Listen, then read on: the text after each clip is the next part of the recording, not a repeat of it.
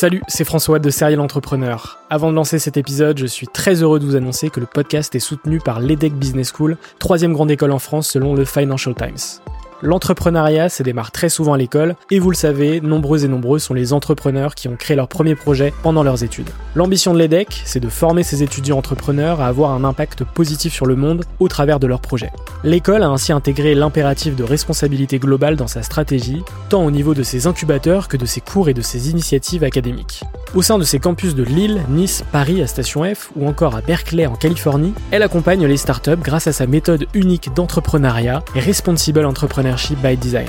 Une approche innovante permettant d'intégrer les enjeux économiques, sociétaux et environnementaux au cœur de leur modèle de développement et ce, dès leur création. L'objectif de l'EDEC, faire émerger un nouveau modèle de startup adaptable à tout projet qui intègre pleinement les enjeux de responsabilité. Chaque année, ce sont ainsi plus de 70 nouvelles startups qui intègrent ces incubateurs. Si vous souhaitez en savoir plus, n'hésitez pas à vous rendre sur www.edec.edu. Je vous souhaite une excellente écoute et vous dis à très vite.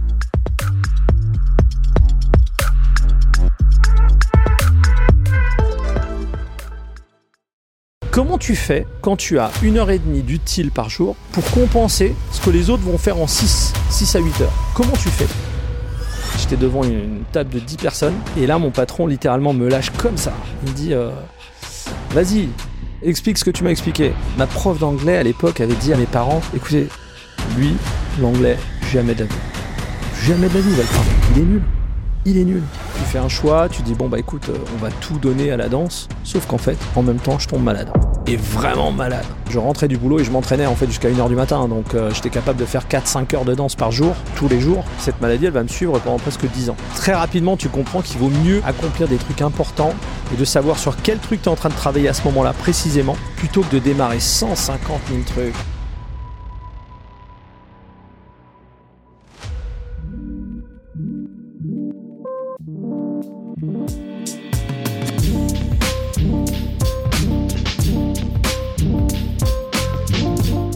Bienvenue sur Serial Entrepreneur. Je suis François Allais, fondateur du podcast, et depuis 2017, je pars à la rencontre d'entrepreneurs remarquables.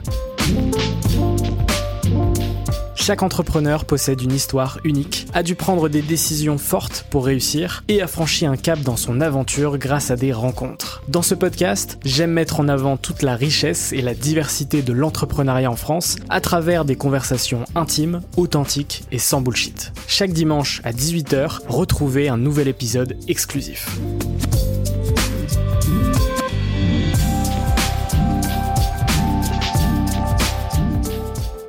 Bonjour à toutes et à tous et bienvenue sur Serial Entrepreneur, le podcast des entrepreneurs.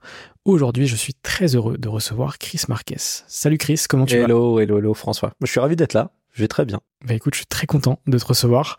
Euh, on va pouvoir parler de ton parcours qui est euh, assez euh, exceptionnel. Euh, j'ai très hâte, j'ai très hâte d'en discuter avec toi puisque je te suis depuis euh, depuis quelques années. Euh, tu fais plein de choses. Ce serait difficile de mettre un mot sur ce que tu fais tellement tu as, fait de choses finalement dans ta vie. mais la première question, qui est un peu la question de départ que je pose dans la majorité de mes podcasts, c'est de savoir dans quel environnement est-ce que tu as grandi? Alors moi j'ai grandi. alors déjà j'ai grandi en Alsace Colmar, euh, famille, bah écoute, papa, maman, mon petit frère, ma petite sœur, et, euh, une famille, j'ai envie de presque dire euh, traditionnelle d'immigrés portugais, portugais, espagnols. Papa qui était donc ouvrier dans une usine, maman qui faisait bah, de ménage, qui, qui, qui bossait également à l'usine. mais on était très heureux. C'était très cool. C'était c'était une vie dans laquelle on comprenait très très vite en fait que les choses ont une valeur et que euh, cette valeur euh, a un prix personnel que, que nos parents devaient payer tout simplement en allant travailler comme tout le monde. Mais euh, non, c'était euh, mais mais je moi j'en ai que des, des bons souvenirs. Est-ce que tu te souviens de tes premières passions? Ouais, alors moi moi ce qu'il faut savoir c'est que les gens me voient aujourd'hui et pensent que je suis extraverti, euh, que, que, j'adore, euh, voilà, être au devant de la scène, etc. En réalité, moi, bon, euh, naturellement, je suis intimide. naturellement, j'aime rester à la maison. et ça, ça n'a pas changé d'ailleurs. C'est j'aime, j'aime être chez moi, j'aime être dans mon cocon. Mes premières passions, c'était des passions de lecture tout simplement. J'ai. Dès que j'ai appris à lire, j'étais fasciné par le fait que, et ça paraît bête ce que je vais dire, mais, le fait de lire me permettait de dépasser les limitations que potentiellement j'avais autour de moi. Il n'y avait pas Internet. Euh, la lecture me permettait de m'ouvrir au monde euh, tel que moi je le souhaitais. J'avais des intérêts qui étaient complètement variés. Hein. Euh, j'ai voulu être égyptologue. À un moment donné, je suis parti dans un délire pilote de chasse également. Étant nul en maths à l'époque et les maths étant importantes pour devenir pilote, on a vite oublié cette carrière. Mais c'est vrai que ce que j'adorais, c'était la multitude d'informations que je pouvais aller chercher. Donc moi, ma vraie passion, en réalité, c'est pas des passions, c'était une passion, c'était la lecture. C'est marrant parce que tu m'as dit, euh, j'étais introverti, je le suis toujours. Et en fait, il y a cette croyance de, euh, euh, si on est introverti, on peut devenir extraverti. Moi, je suis convaincu que non. Je suis moi-même introverti. Et en fait, le fait d'être introverti, c'est le fait de se recharger seul. Alors que l'extraverti va se recharger finalement avec les autres et va avoir besoin, euh, va être un animal social finalement avec les autres. Par contre, euh, la timidité, c'est quelque chose qui se soigne. Euh, pour avoir été aussi un timide maladif, ça s'est soigné avec un peu de théâtre, un peu, mm. un peu de rencontres, un peu de machin. Mais la timidité, la timidité se soigne, mais le fait d'être introverti, c'est quelque chose qui mm. reste en nous finalement tout le temps. Bah écoute, je crois qu'on est euh, complètement aligné sur ça.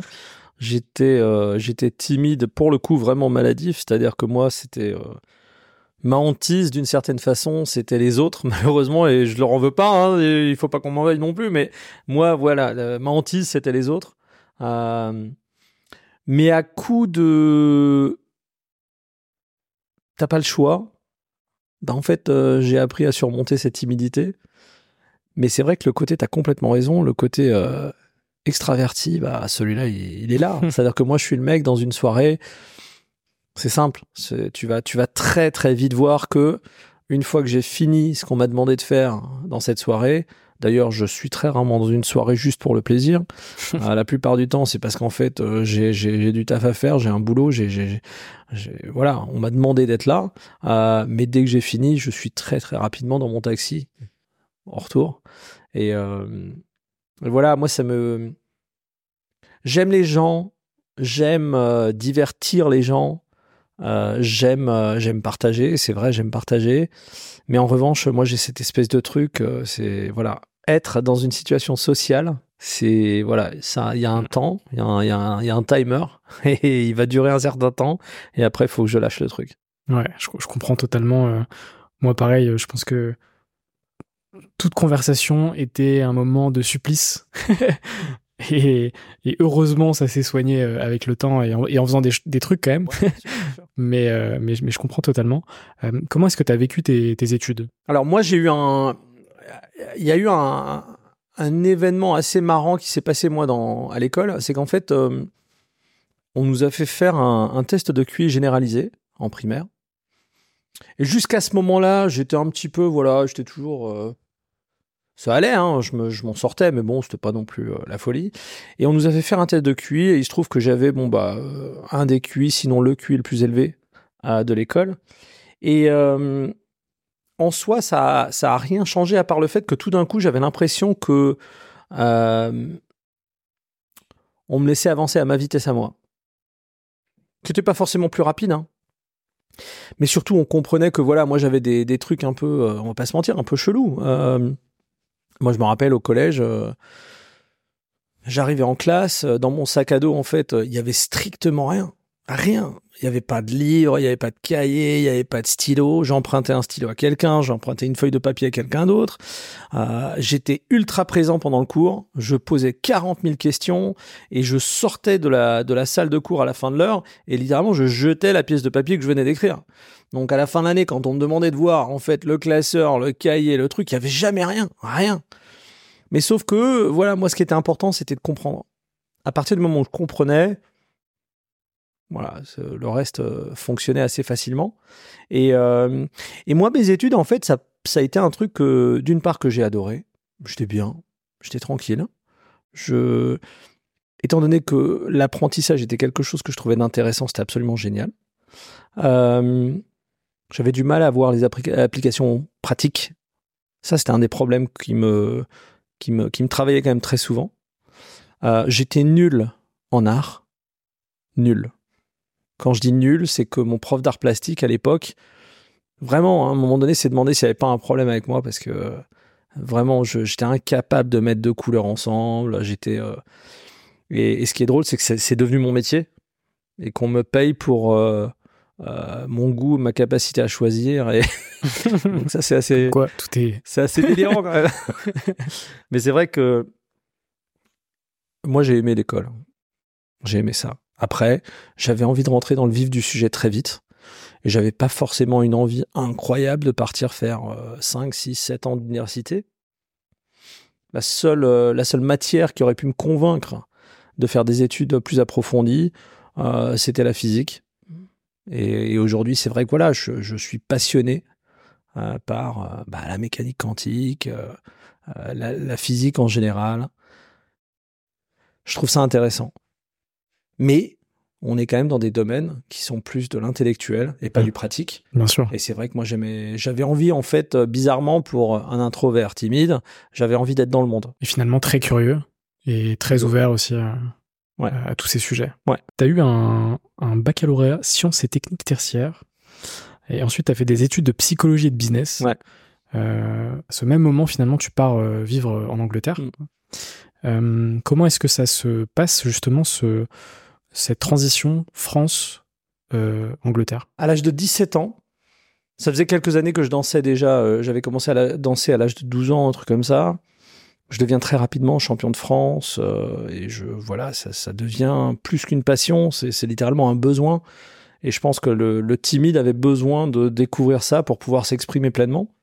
Euh, mais c'est vrai qu'à l'âge de 17 ans, je dis à mes parents, écoutez, je, il faut que j'aille dans un dans un, autre club qui me donne euh, de danse, qui me donne accès à, des cours internationaux, des, des, des, coachs internationaux, des chorégraphes, etc.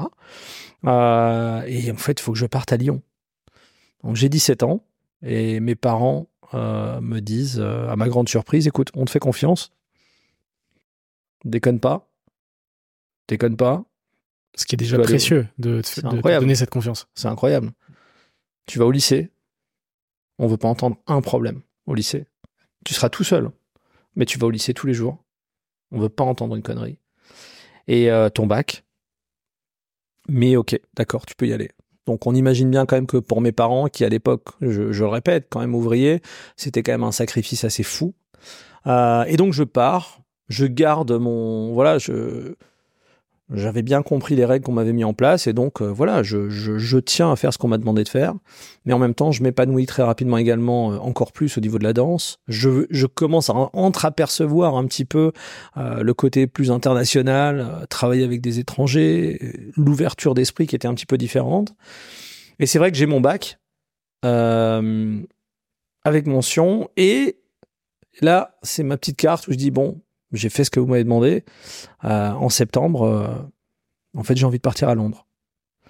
Et là, bon, bah là, effectivement, c'est la grande surprise pour mes parents parce que je ne parle ni anglais, je n'ai aucune connaissance de la culture anglaise, c'est pas du tout mon délire. Euh, mais sauf que, à l'époque, les meilleurs chorégraphes étaient là-bas, les meilleurs couples de danse, qui était la danse, qui était ma danse d'affinité, bah, tout le monde était là-bas. Et donc, voilà, c'est là-bas où il fallait que je parte.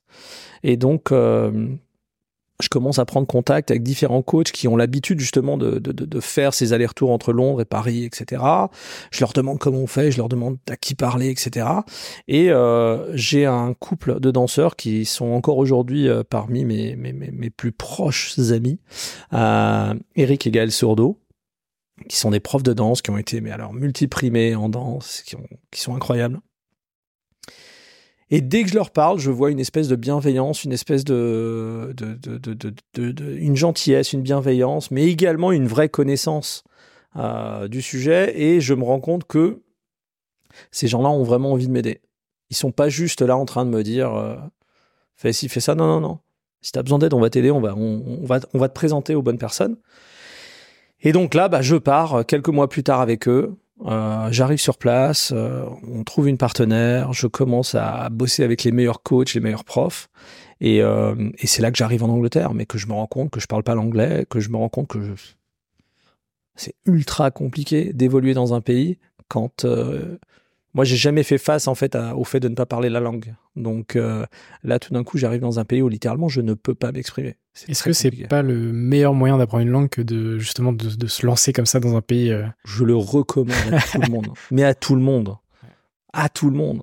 C'est, vrai que, pour la petite anecdote, à l'école, pour le coup, en anglais, j'étais nullissime. Ma prof d'anglais, à l'époque, avait dit à, ma- à mes parents, écoutez, lui, l'anglais, jamais de la vie. Jamais de la vie, il va le parler. Il est nul. Il est nul. C'était, on parlait même pas de marge de progression. Il est nul, lui. Et, et donc, c'est très drôle parce qu'effectivement, j'étais incapable de l'apprendre de façon scolaire. En revanche, une fois qu'on m'a balancé dans le tas, bah, j'ai pas eu le choix. Donc c'est cool. Ouais, c'est clair. Et en même temps, c'est clair que c'est la, la meilleure solution pour euh, se, se jeter dans le, dans le grand bain finalement. Euh, après ça, tu, je crois que tu rencontres euh, un peu dans cette période ce qui, la personne qui va être ta femme finalement, à Blackpool. Ouais. Euh, comment euh, se passe euh, cette rencontre? Vous vous Écoute, rencontrez euh, très jeune au final. En fait, on se rencontre. Ouais, ouais. euh, J'ai, on a 18 ans, hein, donc euh, euh, en fait, je la vois à une compétition euh, quelques mois auparavant, euh, une compétition dans la, dans la banlieue don- londonienne. Euh, je le dis parce que ça paraît débile, mais c'est vrai. Je tombe immédiatement amoureux de cette fille, euh, mais je ne la revois pas pendant trois mois. Euh, je ne sais pas où elle est, je ne sais pas exactement qui elle est. Je mène une espèce, c'est une espèce d'enquête, un peu nulle euh, où j'essaye de découvrir qui est cette fille, euh, sur qui j'ai complètement craqué. Et quelques mois plus tard, je me retrouve à Blackpool, qui est une ville dans le nord-ouest de l'Angleterre, que les Anglais aiment comparer à Las Vegas, mais je vous assure qu'il n'y a pas du tout de Vegas dans Blackpool.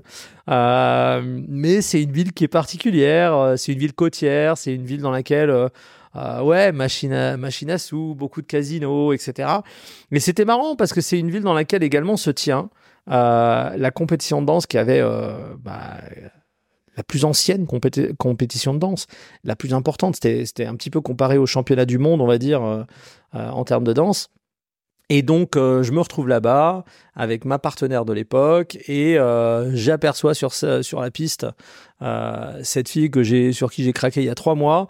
Je la retrouve enfin et en fait, là, je, je fais ma compétition et à l'issue de la compétition, ma seule mission, c'est de la retrouver, de lui parler et de vraiment, voilà, voilà, de, de, de ne plus, de, de, ne plus perdre, voilà, cette fille, quoi. Et, et on s'est plus jamais lâché. Tout simplement. Voilà. Depuis, euh, Ça fait 25 ans, 26. Énorme. Euh, ok, euh, hyper, hyper intéressant. Euh, et du coup, tu as fait des études de psychologie et de business.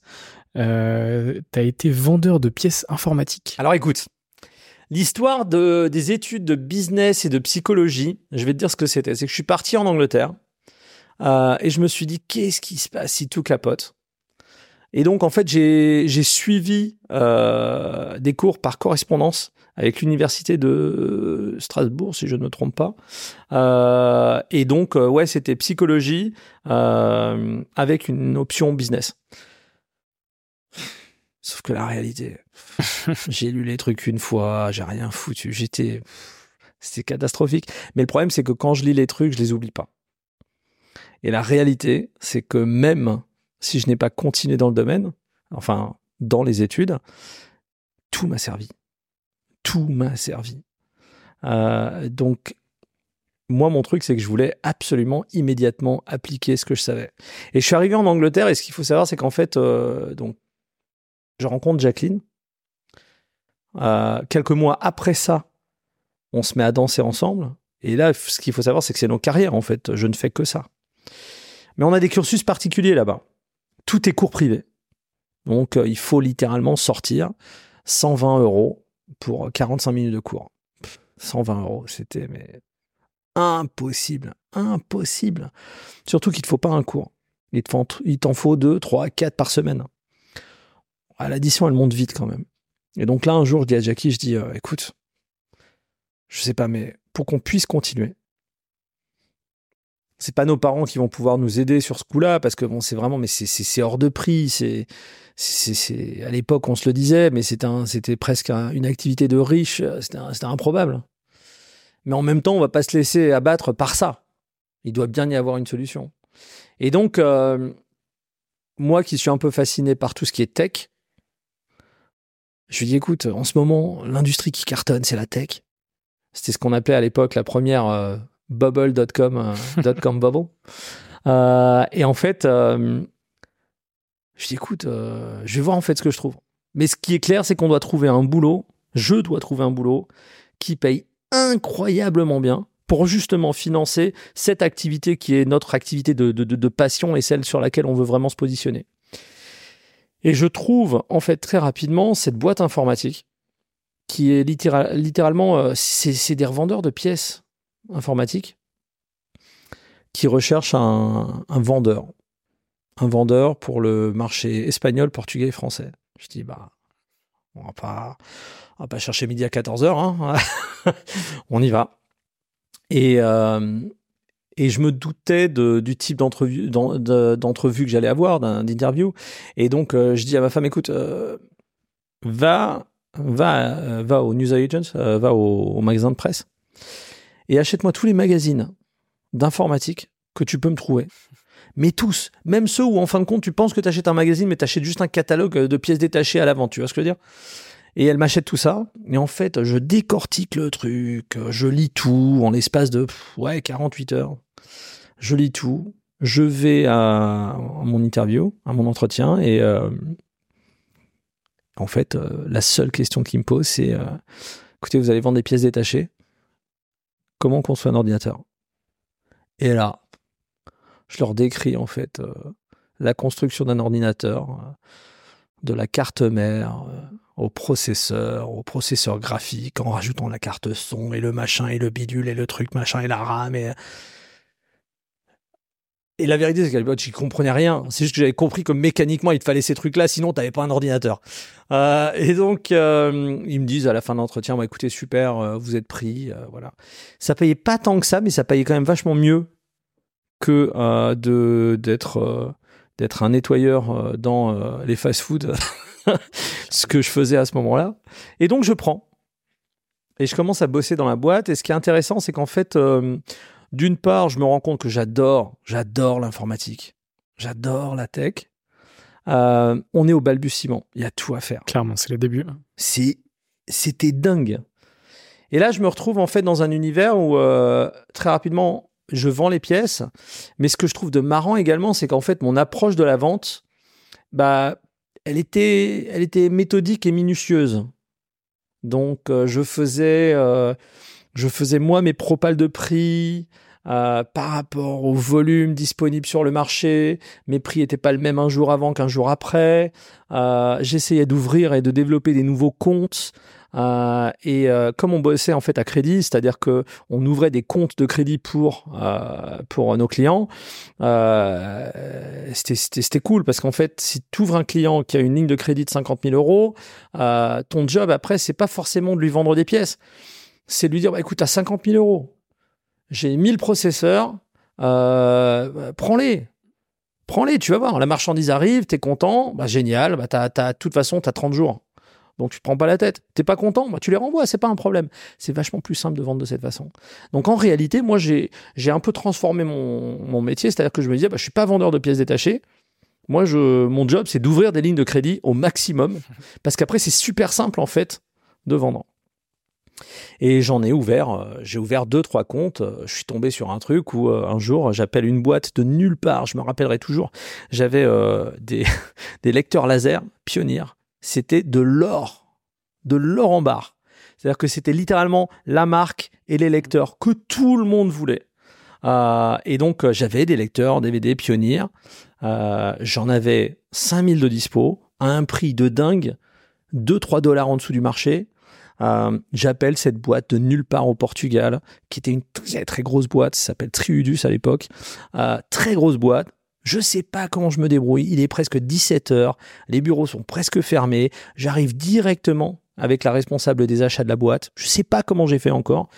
Mais je dis écoutez, euh, voilà, je, sais que vous avez besoin de lecteurs DVD, j'ai du pionnier, je l'ai à ce prix-là, et je vous ouvre une ligne de crédit, et vous ne posez pas de questions, je vous envoie le, la quantité nécessaire, et vous allez voir, c'est dingue. Et en fait, en cinq minutes, j'avais vendu le stock. et j'avais ouvert une ligne de crédit de 250 000 dollars. Ça paraît bête, mais en fait, mais ça met une patate de dingue. Parce que bien sûr que pour ma boîte, ces 250 000 dollars, c'est littéralement une ligne de crédit cyclique. Dès qu'en fait, euh, ils ont payé une facture, ah bah, il y a nouveau 50, 100, 120 000 de plus que tu peux aller revendre. Et ils sont dans une sécurité dingue parce qu'en fin de compte, ils reçoivent la marchandise avant d'eux. Et donc, il n'y a plus ce risque de ouais, mais attends, est-ce que je peux peut-être me faire arnaquer sur ce deal? Non, ça n'existe pas. Relation de confiance complète. Et donc, euh, mon patron voit que j'ouvre 3 4 grosses lignes de crédit il me dit, mais en fait, tu fais quoi? C'est quoi le délire? Je suis bah, en fait, euh, avant de les appeler, la plupart du temps, euh, ils auront déjà reçu de ma part deux, trois mails. Euh, je leur envoie des espèces de, à l'époque, des plaquettes. je leur explique que voilà, moi, mon délire, c'est de la belle, c'est du beau matos, au bon prix, au bon moment. Et il me dit, ah oui, d'accord, en fait, toi, c'est tout le marketing avant même d'avoir appelé le mec, bah, je lui dis ouais, parce qu'en fait, une fois que je l'ai appelé, si elle me connaît pas, c'est toujours naze, ça, ça fonctionne pas, tu vois. Et ce jour-là, effectivement, la boîte, par exemple, Triudus, avait déjà reçu euh, trois, quatre de mes plaquettes. Ils savaient déjà un petit peu qu'il y avait ce mec en Angleterre qui parlait portugais, qui en fait essayait de leur vendre du matos et tout. Et donc, c'était un tout petit peu plus facile. Et en fin de compte, à l'issue de deux mois, il me propose euh, de, m'occuper euh, du marketing de toute l'équipe de vente. Ce à quoi je dis, bah ouais, pourquoi pas, mais il faut me payer un peu plus. Ce qu'il fait, il accepte. Moi, immédiatement, je rentre, je dis à ma femme, écoute, tu vas à la librairie, tu vas m'acheter tous les magasins sur les techniques de marketing à jour. Et là, pendant deux semaines, je me bouffe du marketing dans tous les sens. Sauf qu'en fait, j'ai toujours en tête, on est sur un nouveau marché. Il y a des choses qui marchaient sur le vieux marketing qui vont pas marcher sur le nouveau. Mais bon, les principes sont les bons. Donc euh, voilà, tout ce que j'absorbe, bah, à un moment donné, ça va m'aider bah en fait ça m'a bien aidé parce qu'au final de devenir le lead marketing de cette euh, équipe, je deviens le directeur du marketing de la boîte. Euh, on prend la boîte d'un chiffre d'affaires de 6 millions de livres à 15 millions de livres en l'espace de 8 euh, mois. Et donc c'est vrai que je commence à avoir une confiance de la part de mon de mon PDG qui était quand même assez cool. Euh, et on était tous un peu jeunes dans la boîte, donc on avait une vraie patate, on avait on était on avait envie, on avait envie de de, bien faire et de vraiment s'imposer.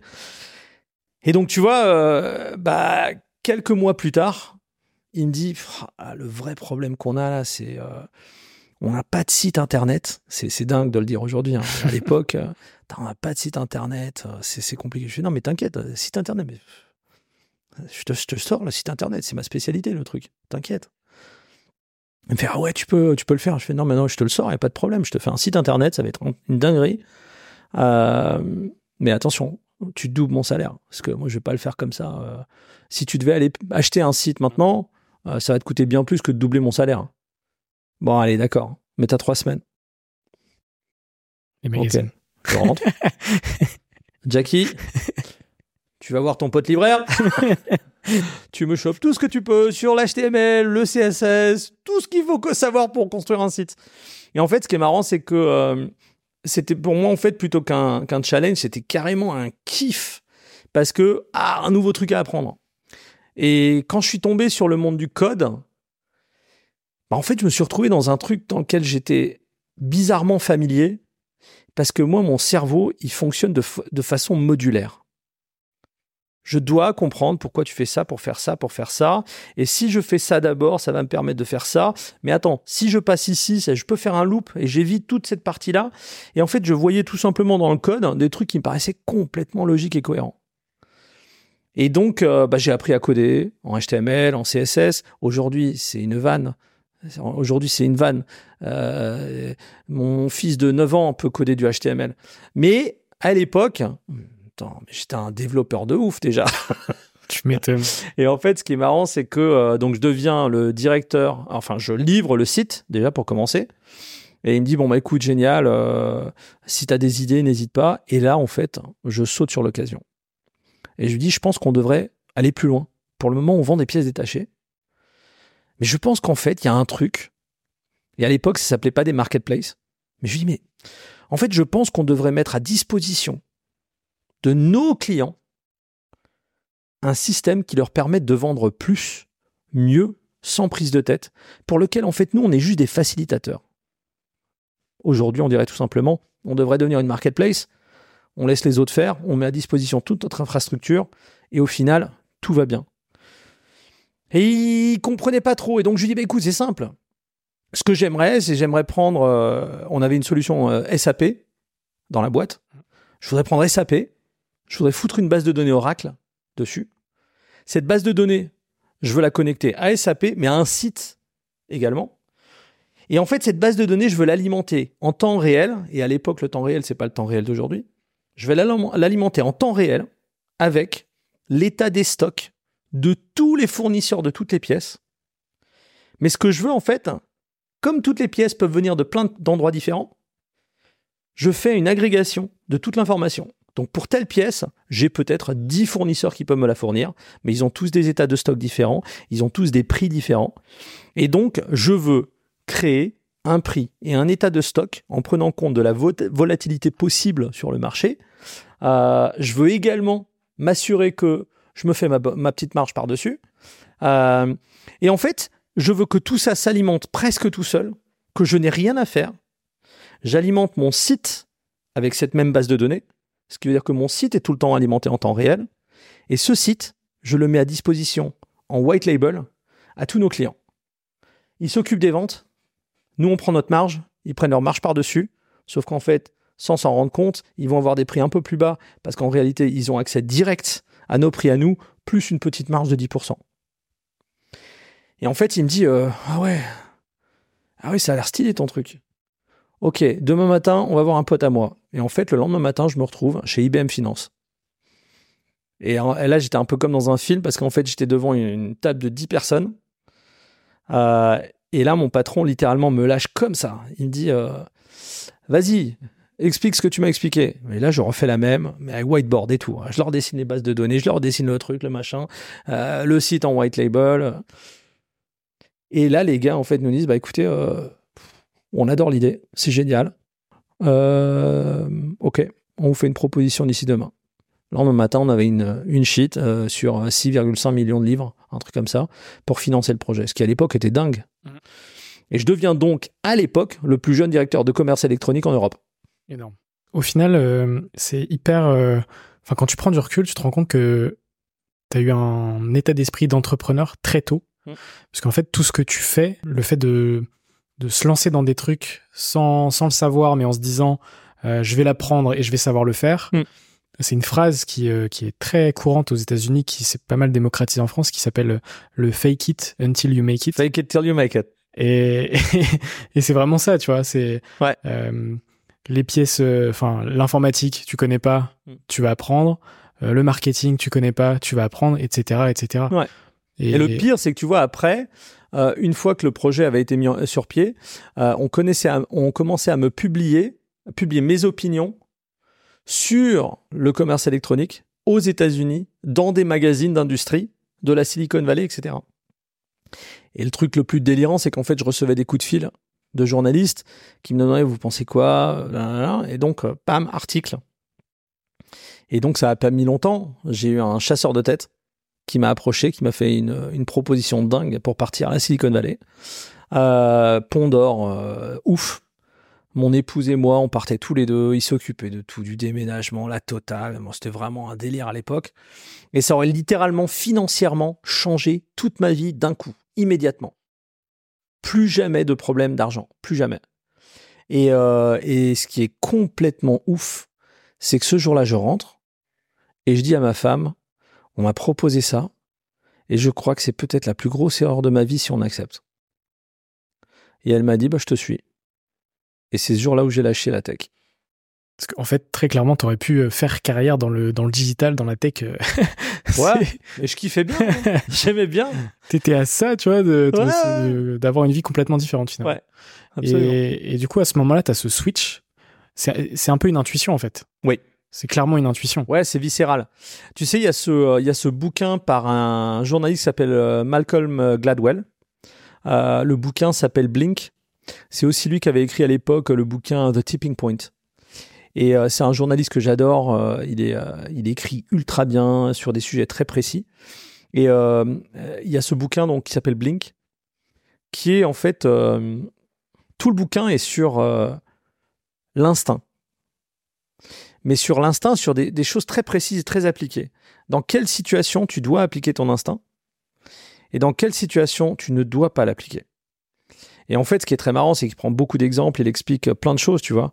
Euh, le- L'exemple, c'est, euh, tu as le musée, euh, d'art euh, à New York, si je me trompe pas, qui avait acheté une série de statues grecques et euh, qui avait donc passé, tu vois, tous les tests de falsification, d'authenticité, de trucs de machin bidule, tout nickel. Et tu as un critique euh, d'art qui rentre dans l'exposition pour la toute première fois comme ça, bam, en deux secondes, il dit, c'est que des faux. Et en fait, il prend cet exemple en disant, ça c'est l'instinct qu'il faut suivre. Pourquoi? C'est un instinct, qui est alimenté par une compétence incroyable. C'est un instinct qui est alimenté par un vrai savoir-faire. Et, euh, et il dit, là où il faut pas écouter son instinct, c'est quand tu prends des décisions euh, qui semblent irrationnelles sur des sujets que tu ne maîtrises absolument pas. Là, pour le coup, ton instinct, il sert à rien. Et il faut surtout pas y aller. Ça paraît bête et évident, hein, ce que je dis. Complètement bête et évident.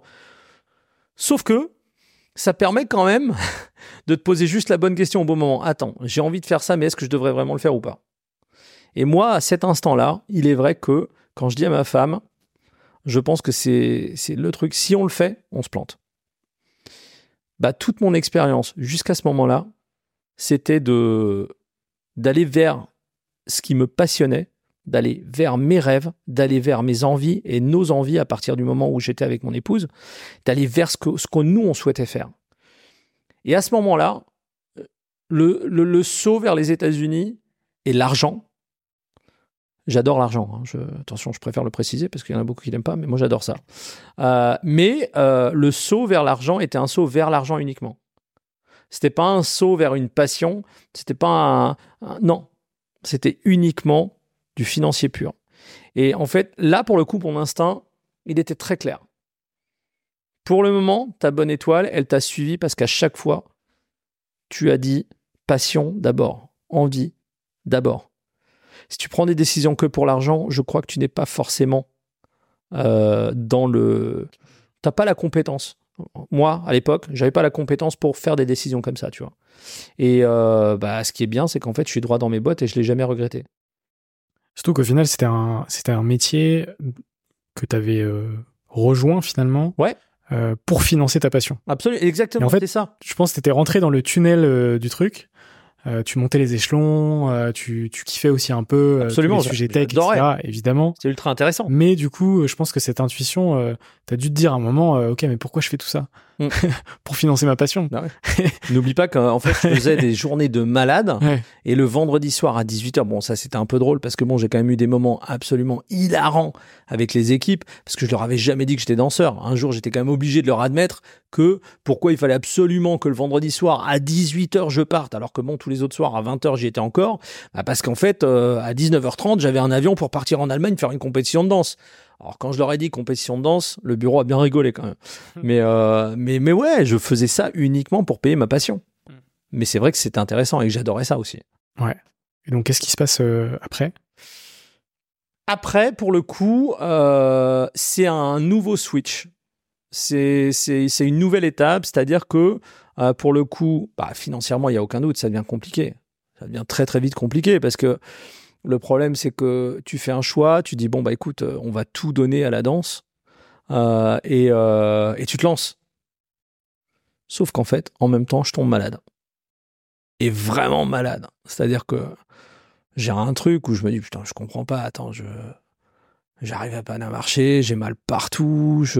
Et là, bon, bah, techniquement, à ce moment-là, j'étais quand même sportif de haut niveau, parce qu'en fait, à partir du moment où un danseur euh, qui fait des compétitions s'entraîne, euh, parce que moi, je rentrais du boulot et je m'entraînais en fait jusqu'à 1h du matin, donc euh, j'étais capable de faire 4-5 heures de danse par jour, tous les jours, bah, on était considéré sportif de haut niveau. Et le problème, c'est que ça, ça, ça, ça, ça, n'avait aucune logique. Tout d'un coup, j'allais plus au bureau, mais j'avais mal partout. J'étais pas bien.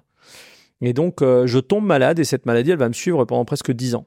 Donc, ça devient presque en fait un, un nouvel acteur de ma vie. C'est quoi cette maladie? En fait, j'avais un truc qui était euh, la fibromyalgie, myoencéphalite euh, myalgique.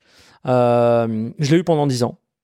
Et pendant 10 ans, littéralement, ça a réduit mon temps utile par jour à une heure et demie, deux heures maximum.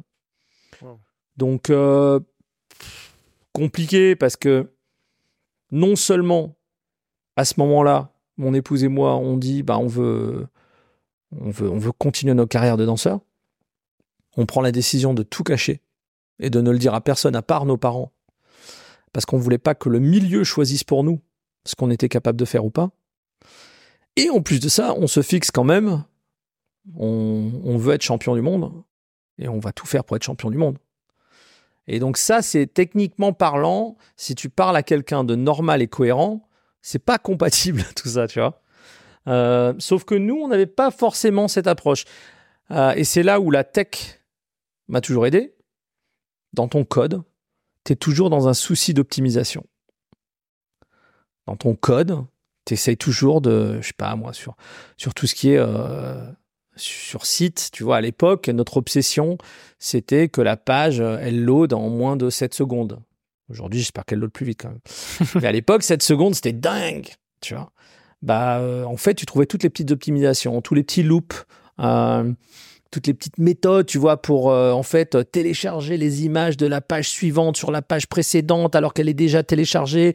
Et comme ça, en fait, quand la deuxième apparaît, tam, tout apparaît plus vite. Et donc, la réflexion, elle était intéressante pour moi parce qu'en fait, tout ça, ça m'a aidé après. Comment tu fais quand tu as une heure et demie d'utile par jour pour compenser ce que les autres vont faire en 6, 6 à 8 heures Comment tu fais? Et là, en fait, bah, tu sais, euh, quand tu as mal partout et que tu es malade et qu'en plus de ça, tu rien à foutre toute la journée parce que t'es pas bien, bah, tu as le temps de réfléchir. C'est pas forcément la réflexion la plus efficace, mais tu as le temps de réfléchir. Et, là, je me dis, bah écoute, euh, ok, comment on optimise? Comment mon load time, euh, tu vois, il, s'améliore. Comment on fait? Qu'est-ce qui est inutile? Qu'est-ce qui est utile? Euh, Comment est-ce que je vais trouver mon, Pareto, tu vois, ma loi de Pareto? Comment est-ce que je vais trouver les 20% qui vont faire 80% du résultat? Et donc là, on se, on se plonge dans plein de choses. Euh, on se plonge euh, d'une part dans toutes les études euh, sur les méthodes d'entraînement efficaces non physiques appliquées au sport. notamment, il y avait une étude qui avait été faite, tu vois, dans le monde du baseball. dans le monde du baseball, ce qu'il faut savoir, c'est qu'en fait, le temps de réaction, c'est un des sports dans lequel le temps de réaction doit être le plus rapide. entre le moment où la balle est lâchée est lancée et le moment où le batteur en fait doit taper dans la balle, c'est de l'ordre des millisecondes. En fait, la décision doit être prise à une vitesse et doit être prise correctement pour en fait prendre en compte la trajectoire de la balle. Et donc, euh, ils avaient utilisé ce sport pour essayer des techniques. Il y en avait une où la technique était purement de l'entraînement physique. Bam. Il y en avait une où l'entraînement était purement euh, de l'entraînement mental. C'est-à-dire qu'on te demandait de visualiser et de ressentir l'effort de taper dans la balle euh, une fois qu'une balle venait vers toi. Euh, et il y avait une troisième catégorie où pour le coup l'entraînement était hybride, physique et mental. Et donc ce qui était intéressant, c'est que l'attente de base était euh, l'entraînement physique étant donné que tu avais le même temps pour toutes les. C'était une heure de physique, une heure d'hybride, une heure de mental uniquement. Mais on s'attendait à ce que le physique remporte euh, en termes de résultats, euh, de très très loin en fait. Euh, voilà, on pensait que c'était le physique qui allait gagner. Et au final, non. En fait, ce qui gagne, c'est l'hybride. C'est-à-dire qu'en une heure, il vaut mieux faire de l'entraînement mental et de l'entraînement physique. et, et l'amélioration était notable. Il y avait vraiment une très grande différence, tu vois, entre juste le physique et l'hybride. Mais là où la surprise a été énorme, c'est qu'en fait, on pensait tous que bah, l'entraînement uniquement mental devrait pas avoir de résultat. Parce que tu ne peux pas en fait complètement compenser le manque de physique. Sauf que c'est pas le cas. Ton cerveau ne connaît pas la différence entre une activation physique uniquement et une activation mentale. Dans sa tête, le mécanisme est quasiment identique. Et donc, c'est dans ton cerveau que ça se passe.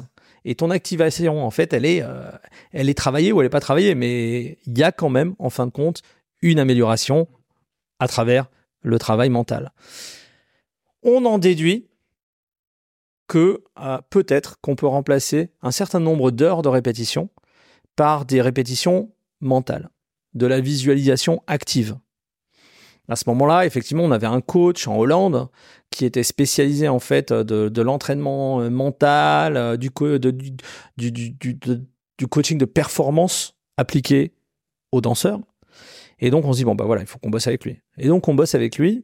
Et effectivement, c'était des trucs très précis, c'est-à-dire que on s'entraîne pas juste voilà, je suis en train de danser dans ma tête. Non non non, on imagine vraiment chaque mouvement, chaque action. On imagine, euh, on s'imagine le public. On, essaie d'imaginer la température dans la salle.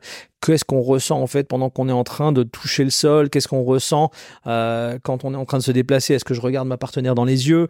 Est-ce qu'on est connecté? Et vraiment, en fait, on crée une espèce d'image mentale qui est tellement puissante qu'au final, bah, c'est des vrais entraînements.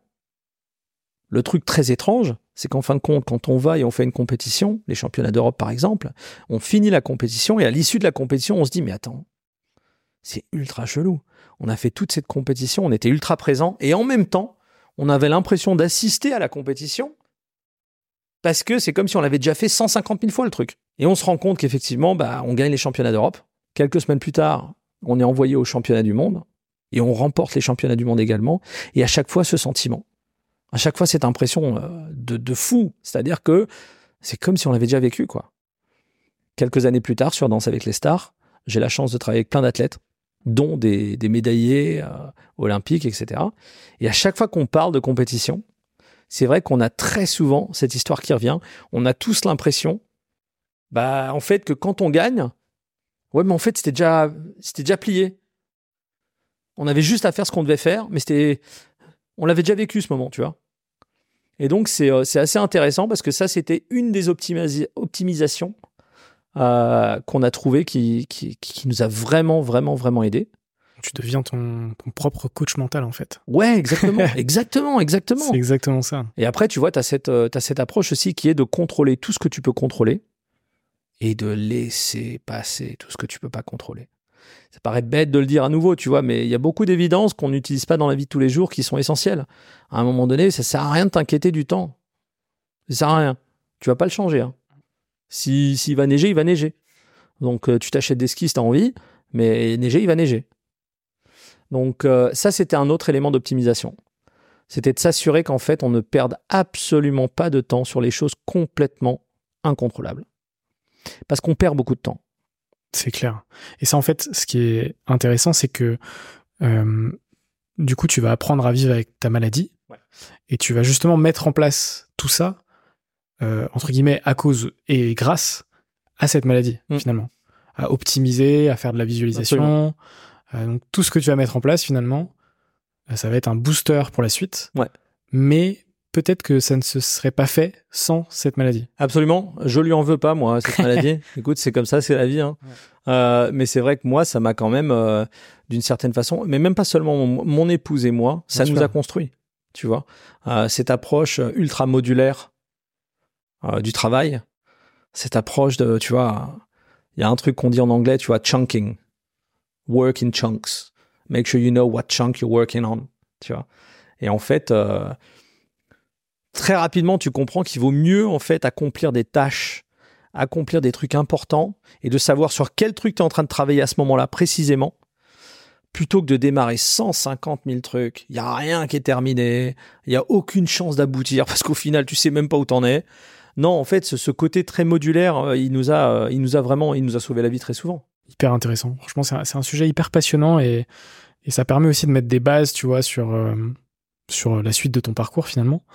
Euh, puisque derrière, euh, du coup, tu rejoins euh, Danse avec les stars. alors d'abord l'émission américaine sur la BBC. Anglaise, anglaise. Anglaise, Ouais, anglaise, ouais. anglaise, Mm. en tant que chorégraphe. Ouais, absolument. Et euh, tu rejoindras ensuite Danse avec les stars en 2011 en tant que jury cette fois. Ouais, alors directeur artistique de l'émission Directeur d'abord, artistique, ok. et après quelques, sem- quelques semaines au bureau, on me demande de- d'intégrer l'équipe à l'antenne. Comment ça se passe, euh, le fait de devenir un personnage public Comment est-ce que tu le vis? Euh, Parce qu'en fait, euh, euh, jusqu'en 2011, entre guillemets, t'es Mm. un homme de l'ombre. Ouais. Même si t'as été athlète Ouais. de haut niveau, Ouais. etc. Là, tu switches, tu deviens personnage public, c'est-à-dire que potentiellement des gens peuvent te reconnaître, te reconnaître dans la rue. Ouais. Comment tu le vis ça? Alors moi, je te cache pas que je le vis ultra bien. Je j'ai pas de problème avec. Non, écoute, le truc c'est que alors moi j'ai de la chance, c'est qu'en fait euh, bah, j'ai un taux de notoriété qui est quand même assez élevé. Euh, je peux me balader un petit peu partout en France et j'ai l'impression de me balader dans un village. Mais ce qui est vraiment cool, c'est que, euh, et ça c'est la force de TF1 en prime time pendant presque 12 ans maintenant, tu vois, euh, c'est qu'en fait, tu rentres dans le, dans le pas dans le quotidien, mais, mais tu rentres dans l'hebdomadaire de la famille et surtout en fait, pendant très très très longtemps, on n'avait pas encore toutes les plateformes.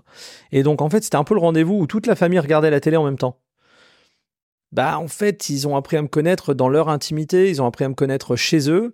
Et moi les gens dans la rue ils viennent me parler comme si en fait euh, voilà tu vois c'est hey Chris bah alors c'est pas possible tu peux pas mettre un 2 à l'autre là haut sois sympa.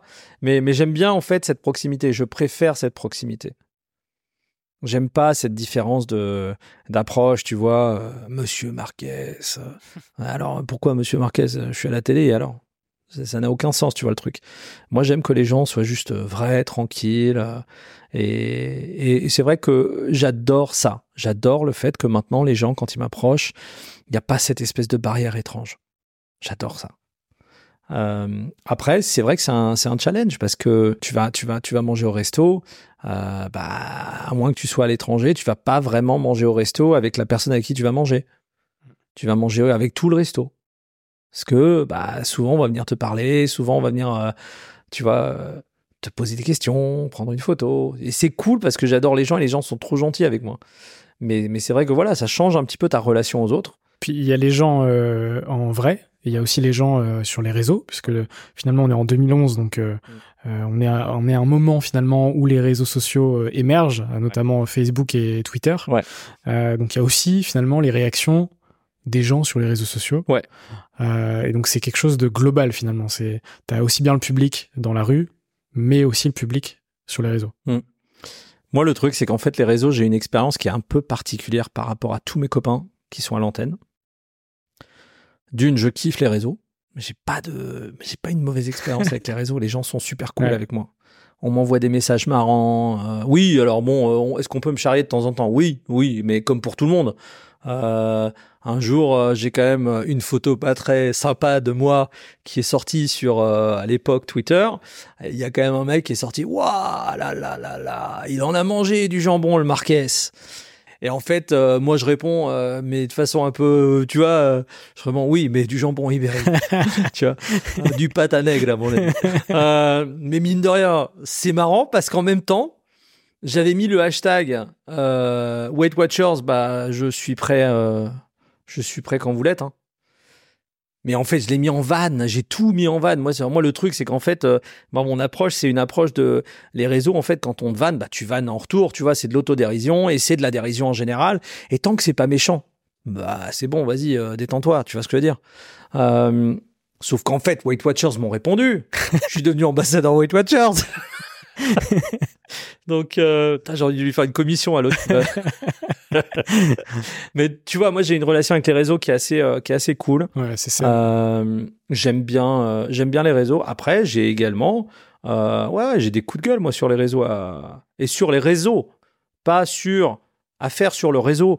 Moi, c'est c'est au sujet des réseaux mon coup de gueule. C'est-à-dire que j'aimerais bien demander à Meta, euh, j'aimerais bien demander à, X maintenant. J'aimerais bien demander à, bon, TikTok, c'est encore autre chose. C'est plus plutôt une plateforme de médias que qu'un réseau social. Mais j'aimerais bien leur demander où est passée la promesse initiale du réseau social. Ça, c'est mon coup de gueule de ouf. Si j'avais Laurent Soli, le patron de Meta France aujourd'hui devant moi, si je l'avais en interview, je lui demandais c'est passé où la promesse de réseau social.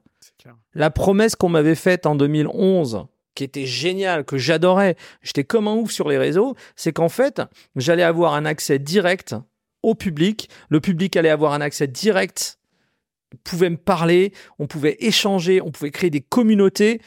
Mais c'est bullshit. Mais c'est bullshit absolu. C'est devenu très descendant, euh, bah comme, euh, comme avant les réseaux sociaux, finalement. Exactement on a littéralement, mais absolument pas ouvert la démocratisation du, discours et du message. Parce qu'en fait, qu'est-ce qui se passe? Les fans et les abonnés ne peuvent pas en fait communiquer avec toi directement. C'est pas vrai. Les outils n'ont pas été mis en place de cette façon. On te parle de DM, mais bien sûr, mais va retrouver un DM quand tu as 500 000 abonnés Va retrouver un DM d'une personne qui t'a écrit il y a 48 heures. C'est pas fait pour la communication. C'est pas vrai. C'est fait pour être du descendant uniquement. Et ça, ça me gave un peu. C'est pour ça que j'ai tendance à moins communiquer sur les réseaux depuis quelque temps. Parce que je pars du principe que l'idée, c'était un échange. Je m'éclatais sur Twitter à l'époque. Sur, sur Twitter, je m'éclatais parce que je balançais un truc, j'avais 350 réponses d'un coup, et les gens échangeaient, et bam, et on continue la discussion, et c'était vraiment, c'était ultra stylé. J'avais déjà moins adhéré sur Insta, hmm. parce qu'en fin de compte, c'était basé sur l'image, c'était basé sur euh, the curation, tu vois, le, le filtre et le travail de l'image, etc. Ouais, très bien, mais bon, on est arrivé à un truc où je dis, attends, je comprends pas. Euh, tu, balances des trucs, les gens qui sont abonnés à toi ne sont absolument pas garantis de recevoir ton contenu. Euh, tu auras peut-être 5% qui vont recevoir ton contenu et les autres 95%, sous prétexte que l'algorithme décide que ton contenu ne va pas les intéresser, il va pas lui montrer. Mais attends, mais mec, en fait, euh, algorithme Insta, j'aimerais bien que tu m'expliques une chose. C'est toi qui as choisi de t'abonner à mon compte ou c'est les abonnés qui ont choisi de s'abonner à mon compte? Bah, si les abonnés ils ont choisi de s'abonner à mon compte, ça devrait de toute façon être, on leur montre ce à quoi ils sont abonnés d'abord. Ils ont d'abord enlevé la chronologie. Ensuite, ils ont commencé à prioriser, à mettre une priorité sur ce qu'une personne doit voir ou pas sur son fil d'activité. Mais en fait, euh, moi je veux bien, mais euh, on marche en arrière. Ouais. On va en arrière. On devrait augmenter les flux de communication et on est en train de les diminuer c'est pas normal. Et puis avec une, surcharge de la publicité, etc. Bien sûr. Les, business models se sont euh, affinés et, se sont développés. Mais explique-moi un truc avant qu'on parte, parce que là, ça devient un podcast sur les réseaux sociaux. Euh, explique-moi un truc. Quel est l'autre business model sur lequel il est normal de demander aux utilisateurs qui deviennent créateurs de contenu, qui sont littéralement ceux qui alimentent ton infrastructure en contenu constamment, et on te dit, si vous êtes bien gentil et que vous nous alimentez assez, peut-être qu'un jour, quelqu'un d'autre voudra vous payer pour le travail que vous êtes en train de faire. Hmm. C'est pas Insta qui te paye. C'est potentiellement les sponsors que tu trouves qui viennent en fait te demander de faire des collaborations comme Mais c'est un délire. C'est-à-dire qu'on te demande littéralement de gratuitement donner ton temps, de faire de la création de contenu. Avec un peu de chance, tu vas convaincre des boîtes de faire de la pub avec toi. Et c'est complètement ouf. Puis il y, a aussi, il y a aussi des créateurs qui vont même payer Insta pour faire des publicités et euh, pour justement avoir plus de, notoriété sur euh, la plateforme. Donc c'est quelque chose de d'assez particulier et, effectivement ça a beaucoup évolué et, et je pense que tu l'as bah, effectivement tu l'as vu euh, puisque tu arrives sur Danse avec les stars en 2011 entre 2011 et aujourd'hui les réseaux se sont transformés complètement comme on a pu le, le raconter justement, comment, euh, euh, comment est-ce que tu vois euh, ce, comment dire, cette aventure Danse avec les stars, si tu devais la résumer depuis maintenant, du coup, 12 ans, si tu devais résumer cette aventure, qu'est-ce que ça t'a apporté, tu vois, personnellement? Alors moi déjà, ce qu'il faut savoir, c'est que Danse avec les stars, c'est une histoire de presque 20 ans. Moi, j'étais là avant même qu'on tourne le pilote de l'émission en 2002-2003 en Angleterre. C'est-à-dire qu'un jour, on reçoit un appel, euh, mon épouse et moi, écoutez, euh, voilà, euh, deux producteurs de la BBC souhaitent passer la journée avec vous dans un studio de danse. vous avez des notions de réalisation, oui. bah, ils aimeraient passer la journée. Super. On est dans un studio de danse et on passe trois jours à montrer à ces producteurs comment on filme les différentes danses et comment les éclairer, comment les filmer, etc. Toutes les danses ne se déplacent pas de la même façon, donc on les filme pas de la même façon, on les cadre pas de la même façon, etc. Et donc, euh, au bout de trois jours, on nous explique, bah écoutez, en fait, l'idée elle est toute simple, hein, c'est qu'on va faire danser des stars avec des danseurs professionnels et toutes les semaines, on en élimine un. Ok, danser avec les stars, c'est marrant. Je vois pas comment vous allez le vendre, hein, mais ok, d'accord. La danse en prime time, c'était pas exactement et en fait, euh, quelques semaines plus tard, ils ont un pilote. Et là, ils nous invitent à venir voir le pilote. On vient, on voit, etc. On participe au pilote. Et là, je me dis, waouh, c'est vrai que ça fait très longtemps qu'il n'y a pas une émission aussi jolie que ça à la télé. À partir de là, ils sont donc greenlit, c'est-à-dire que littéralement, euh, ils partent en saison 1, diffusée. Et là, nous, en fait, on intègre un petit peu les meubles euh, de l'émission, c'est-à-dire qu'on devient avec mon épouse les chorégraphes officiels originaux euh, de l'émission. Et, euh, et, on travaille sur l'émission, sur plein de trucs. Et on est souvent ceux qu'on appelait pour les, petites missions un petit peu compliquées. Un jour, on nous appelle, on écoutait, on a une idée géniale mais tout le monde nous dit que c'est impossible. Euh, on voudrait faire une danse de groupe avec tous les pros et toutes les célébrités en même temps, euh, mais il n'y a que 4 heures de répétition euh, possible. vous pensez que vous pouvez le faire? Nous, bien sûr. La réponse est toujours oui, absolument. mais après, on se tire les cheveux pour savoir un peu comment on va le faire. Euh, et donc en fait, on commence comme ça dans les coulisses, on devient vraiment les chorégraphes de l'émission, on travaille avec l'équipe. Et à un moment donné, les équipes de réalisation euh, et les équipes de production anglaises me disent mais euh, tu veux faire quoi toi? Et en fait, je leur dis bah en fait moi j'adore la direction artistique, la mise en scène, c'est vraiment ce que j'aime, en plus de la performance. Mais plus tard, je me vois être directeur artistique, metteur en scène, en plus de performeur. Et ils me disent bah écoute, on va te former. Et donc ils me font passer par tous les pôles la réal, la lumière, euh, les décors additionnels, les effets spéciaux, etc. Euh, et, ce qui est dingue, c'est qu'en fait, euh, j'apprends, j'apprends, j'apprends, j'apprends, et tout d'un coup, en fait, la France en 2011 apprend qu'il y a un petit Français qui est sur la version originale, qui connaît le format mais par cœur. bah, il faut qu'il vienne nous voir. Donc, je prends l'Eurostar, on arrive, interview. Au départ, il voulait me voir comme juge. Je fais mon, mon entretien. Ils me disent, écoutez, on aimerait bien que vous rencontriez les, producteurs. Et là, on rencontre les producteurs et on parle avec eux. Je parle avec eux pendant une heure. Mais pas du tout de mon de, de, juger l'émission, mais plutôt euh, ils ont 40 000 questions sur mais comment on fait ça et comment on fait ça? Et au fait on peut pas faire ça et au fait et donc moi réponse à tout mais pourquoi? Parce qu'en fait j'avais été en plein dedans on avait déjà rencontré toutes les problématiques presque euh, du format euh, et donc là quelques jours plus tard je reçois une proposition pour devenir le directeur artistique de l'émission ce qui est génial pour moi. Parce qu'en fait, ça faisait très longtemps que j'étais plus en France, ça faisait presque, je sais pas moi, 15, 18 ans, un truc comme ça. Et je reviens pour travailler pour TF1. J'ai grandi avec TF1, moi, je regardais TF1. Les émissions de divertissement, c'était TF1. Et donc là, je suis comme un ouf. Mais je reviens en tant que directeur artistique de cette émission. Et le mot d'ordre est, il faut trouver un moyen de moderniser cette émission parce que ce qui est génial en Angleterre, c'est qu'en fait, ils ont une espèce d'amour pour le kitsch mais c'est génial, hein J'adore ça. Mais en France, ça aurait pas passé. En France, ça aurait été mais immédiatement, immédiatement euh, à ringard, quoi. Mmh. Et donc, ce qui est génial, c'est que les producteurs de l'émission, Frédéric Pedrazza, euh, Jean-Louis Blo, euh, qui sont des gens, euh, des, fous en télévision. Jean-Louis Blo, maintenant, c'est le patron de Andémol France. Fred Pedrazza, c'est le patron de TF1 Productions. en fait, ils avaient vraiment cette fibre de, modernisation, de, de, grand public, de populaire. ils savaient, en fait, ce qu'ils allaient chercher. Et moi, mon taf, en fait, c'était de répondre à ce cahier des charges. Et donc, euh, au départ, bon, bah, de façon assez traditionnelle, on monte l'émission, on commence à l'éclairer un petit peu différemment, on cherche plus de contraste dans l'image, alors qu'à l'époque, tu vois, les plateaux de divertissement, c'était quand même très très enfumé, il y avait beaucoup de il y avait jamais une couleur euh, en fait le noir, tu vois, en, termes de couleur, colorimétrie n'existait pas.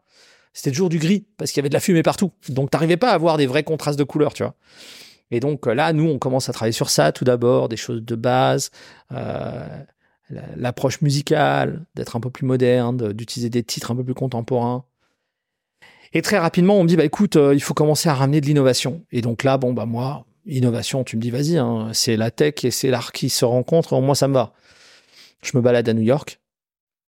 Je vois un artiste qui, à la craie, est en train de dessiner un faux relief sur le trottoir. Et ce faux relief, en fait, te donne l'impression que tu vois le métro en dessous. Et en fait, il y avait une problématique sur Danse avec les stars qui était, quand tu fais un plan large de ton image, qu'est-ce qui prend le plus de place dans ton image? C'est le parquet. Ce parquet, il faut en faire quelque chose avec. Et donc, euh, jusqu'à présent, il balançait des, de la lumière, mais c'était dégueulasse, c'était pas très beau, tu vois, parce que c'est pas fait pour euh, la lumière. En fait, elle, elle, devrait pas être faite pour euh, l'impact qu'elle fait au sol, elle devrait être faite pour l'impact qu'elle a dans l'air, tu vois. Et donc je dis putain, mais c'est ça qu'il faut qu'on fasse. Il faut qu'on introduise euh, la projection au sol et, euh, et qu'on fasse des faux reliefs, de la 3D, des trucs comme ça, tu vois. Et si je mets la caméra au bon endroit, on a vraiment l'impression que c'est en 3D le truc, tu vois. Et donc, à l'époque, je leur dis, écoutez, on va introduire du mapping. On était la première émission à le faire. On introduit du mapping. Bah, effectivement, tu vois, tout d'un coup, tu vois les trucs, tu dis, waouh, c'est, c'est un délire parce que c'était du jamais vu à l'époque. Deuxième saison, je leur dis, on peut aller plus loin. Troisième saison, on peut aller plus loin. On va faire du mapping, de la projection, mais en plus de ça, on va prendre des images de synthèse en 3D qu'on va balancer en superposition sur le direct. Et donc, la projection qu'il y a sur le parquet, plus le direct, plus une image qui est calculée pour être appliquée par-dessus en temps réel, avec un tout petit peu de déplacement de caméra et donc des ombres qui se déplacent, bah, ça va donner une impression de faux tracking, mais de ouf. Et donc je peux faire sortir le sphinx du sol, euh, je peux te faire sortir les pyramides, ce que tu veux, tu vois, c'est... Et là, bon, bah, gros carton, les gens adorent parce que bon, bah, c'est magique, ça fait rêver les gamins, ça fait rêver tout le monde un petit peu parce que c'est vrai que c'était un petit moment onirique, c'était un petit moment, tu vois, euh, suspendu. Euh, et, et, et, ils voyaient qu'on essayait d'innover, de créer des nouvelles choses. Et après, on avance et à chaque fois, euh, la question que j'avais en début de saison, c'était bon, et l'innovation, c'est quoi cette année? Il faut qu'on trouve un truc, hein. Eh oh, c'est bon, le mapping, on a vu, hein. Et donc là, euh, j'arrive à une saison où je dis, j'avais Ryan Bensetti, qui était tout, tout, tout, tout jeune, tout frais, qui arrive. Et en fait, dans ma tête, je me dis, mais une des questions qu'on se posait tous dans l'équipe Danse avec les stars, c'est en Angleterre, il y a une grande culture de la danse. En France, il y a une culture de la danse, mais qui est principalement axée autour de l'Opéra de Paris et qui n'est pas forcément ancrée dans le populaire. Et donc, je me dis, OK, qu'est-ce qui se passe si tu es en région que t'as pas forcément une, une, culture habituelle de la danse, tu vois? Comment en fait tu peux t'accrocher à une performance? Et la seule chose dans ma tête que je me suis dit, c'est bah on devrait, euh, c'est la narration. C'est la narration. Il faut trouver un moyen de raconter une histoire au-delà de simplement une danse. Et donc, euh, je pars du principe qu'en fait, on va créer des petits films, des petits courts métrages qu'on va raccorder en direct. C'est-à-dire que le film, ça peut, par exemple, être dans une situation, tu vois, avec Ryan Benzies, ce qu'on a fait, euh, tableau sur le Roxane de Moulin Rouge. C'est un, tango, c'est, ça doit être passionné, ça doit être passion, passionné, ça doit être puissant, ça doit être fort, ça doit être déchirant également. Donc je dis, bah écoute, on crée une scène, en fait, où on se met sur le pont Birakem à 2 heures du matin on se met sur le pont Birakem, il y a des jolis escaliers sur les côtés. Euh, on voit la danseuse en fait qui descend les escaliers. Elle croise le regard de son mec, mais son mec il est au bras d'une autre nana en train de monter les escaliers. Et là tout d'un coup elle se met à courir, elle est en pleurs. Là tout d'un coup l'autre la suit. Et bam, on est sur le pont Birakem maintenant et on est en train de les suivre. Et c'est une course à une vitesse hallucinante. Elle arrache son collier de perles en 3D. La perle, elle vole. Euh, on a du slow motion dans la course. Et là, tout d'un coup, ils prennent le détour d'un poteau. Et au détour de ce poteau, c'est ce que j'utilise pour faire le raccord avec mon pote. Un copain à moi, Charles Baldassara, euh, qui littéralement a toujours été sur tous les, plans de dingue. Euh, dès qu'on a fait quelque chose bah, en télé, de cool, ça a été ensemble. et en fait, à ce moment-là où il passe le poteau, eh ben on est en direct sur TF1. et donc les gens ne voyaient jamais, mais attends, mais comment ils sont C'était un film ou c'était pas un film? Je comprends pas. Et ça, ça a été le petit côté magique qu'on a réussi à mettre en place parce que tout d'un coup, on installait une ambiance, on installait une histoire. Et tout d'un coup, la danse qu'il y avait derrière, elle racontait autre chose. Parce qu'on était vraiment, tu vois, dans, on était dans, sur une scénette de film, en fait. On créait un peu la comédie musicale de 3 minutes 30, tu vois. Et donc, Danse avec les stars, c'est quoi pour moi? Danse avec les stars, c'est tout simplement la plus belle émission, la plus parfaite qui ait jamais existé pour moi, pour euh, pour créer, pour mettre certes la danse en avant, mais également pour en fait permettre à des fous de technologie et des fous d'art de, de venir ensemble et de bidouiller des trucs qui sont splendides à regarder. Et, et pour moi, Danse avec les stars, déjà, c'est avant tout c'est ça.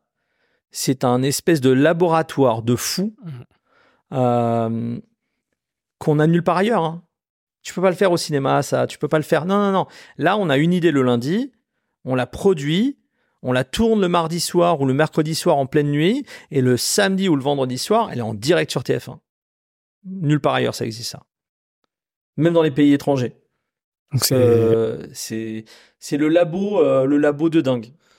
Tous ces ingrédients finalement, c'est ça qui fait euh, la réussite du format euh, et que ça cartonne justement depuis euh, 2011. Ouais. Euh, donc euh, merci de- d'avoir détaillé justement tout ça. En 2016, euh, il y a un événement marquant pour toi d'un point de vue personnel. C'est la naissance de ton fils, Ouais. Jackson. Ouais. À quel mo- à quel quel quel impact ça a justement sur ta sur toi? Ça a tout changé. ça a tout changé littéralement d'un moment à l'autre. En fait, ce qui est génial, c'est que avec mon épouse, ça faisait déjà presque 18 ans qu'on était ensemble, je pense, un truc comme ça. Euh, et en fait, il arrive. Il arrive. Et c'est comme s'il avait toujours été là, en fait. Il s'intègre immédiatement. On est immédiatement, on est trois. Mais en en fait, bizarrement, c'est très très chelou ce que je dis. hein, mais c'est comme si on avait toujours été trois. Et donc ça, c'est assez cool. En plus de ça, euh, ça remet plein de choses en perspective. Ça remet plein de choses un petit peu à sa place. Ça te fait te poser des questions auxquelles tu ne t'es jamais posé, euh, que tu ne t'es jamais posé auparavant, tu vois. L'équilibre euh, vie, boulot, le bien-être. Mon épouse et moi, on a toujours vécu un peu l'un pour l'autre et c'est, c'est en fait, on est un, on est deux, mais on est un et voilà, tu vois. Mais c'est vrai que là, tout d'un coup, tu as, cette petite personne en plus, tu vois, et cette personne, en fait, tu vis pour complètement. Tu vois, c'est, tu me donnes le choix aujourd'hui, je dois sauter, ou- je, je- je saute. Il y a zéro question, en fait. C'est, c'est, ce Jackson, c'est, c'est un délire total parce que c'est, il est génial. Il est génial. Tous les parents vont le dire, hein, ça, de ses enfants. Mais il est génial et euh, il, il- cet enfant ne saura jamais exactement, ne pourra jamais comprendre, à mon avis, jusqu'au jour où peut-être lui aura un enfant. Il ne pourra jamais comprendre le bien qu'il a apporté dans notre monde. C'est ouf. je, je comprends euh, totalement, même si euh, j'ai pas encore vécu ça, mais je, je sais de par les conversations que j'ai pu avoir euh, l'impact que ça peut que ça peut que ça peut avoir sur une vie justement, euh, sur même plusieurs vies. On fait un, un saut dans le temps Ouais. parce que finalement euh, on pourrait faire un, un podcast de 4 10 5 heures facile, facile 10 heures facile. Euh, mais euh, j'aimerais faire un petit focus sur un, un événement qui, euh, quand ce podcast sera sorti, c'est un événement qui est sorti il y a quelques jours. Tu fais pour la première fois une, une voix off, un doublage dans un film d'animation qui s'appelle Les Inséparables, qui, qui est sorti le 13 décembre. Je suis un chanteur d'opérette. Excellent. Est-ce que tu veux me raconter cette aventure? Euh, C'est euh, un film d'animation donc avec des voix off, notamment Anna Girardot, Jean-Pascal Zadi, Eric Judor euh, ou encore Olivier Paris. Est-ce que tu veux me raconter cette aventure? C'est dingue. En fait, on a tourné un film l'année dernière à New York qui s'appelle Mon héroïne. C'est une copine à nous qui l'a écrit et qui l'a réalisé, qui s'appelle Noémie Lefort. Euh, et euh, elle nous a dit, écoute, moi dans mon film, il y a une chorégraphie euh, et il y a une chorégraphie, il y a plusieurs chorégraphies, elles sont vraiment importantes en fait au, au, scénar. Et, vraiment, j'aimerais vraiment que ce soit Jackie et toi qui la fassiez. Et en plus de ça, bah, il faut venir tourner la scène à New York. La scène à New York. Et c'est en plein danse avec les stars. Et en fait, on a tout de suite dit oui. On voulait le faire. On voulait participer à son aventure. C'était en partie autobiographique pour elle aussi. Donc c'était important que les copains soient là. Et pour nous, c'était important d'être là. Mais je rencontre donc euh, son producteur, euh, qui s'appelle Mathieu Zeller. Euh, boîte de production s'appelle Octopolis. Et en fait, Octopolis développe plein de projets tout le temps.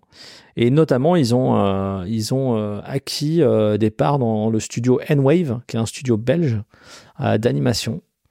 Et euh, il me dit, euh, à un moment donné, pendant le tournage du premier film, il me dit, écoute, euh, je bosse sur un dessin animé, sur un, sur un film d'animation.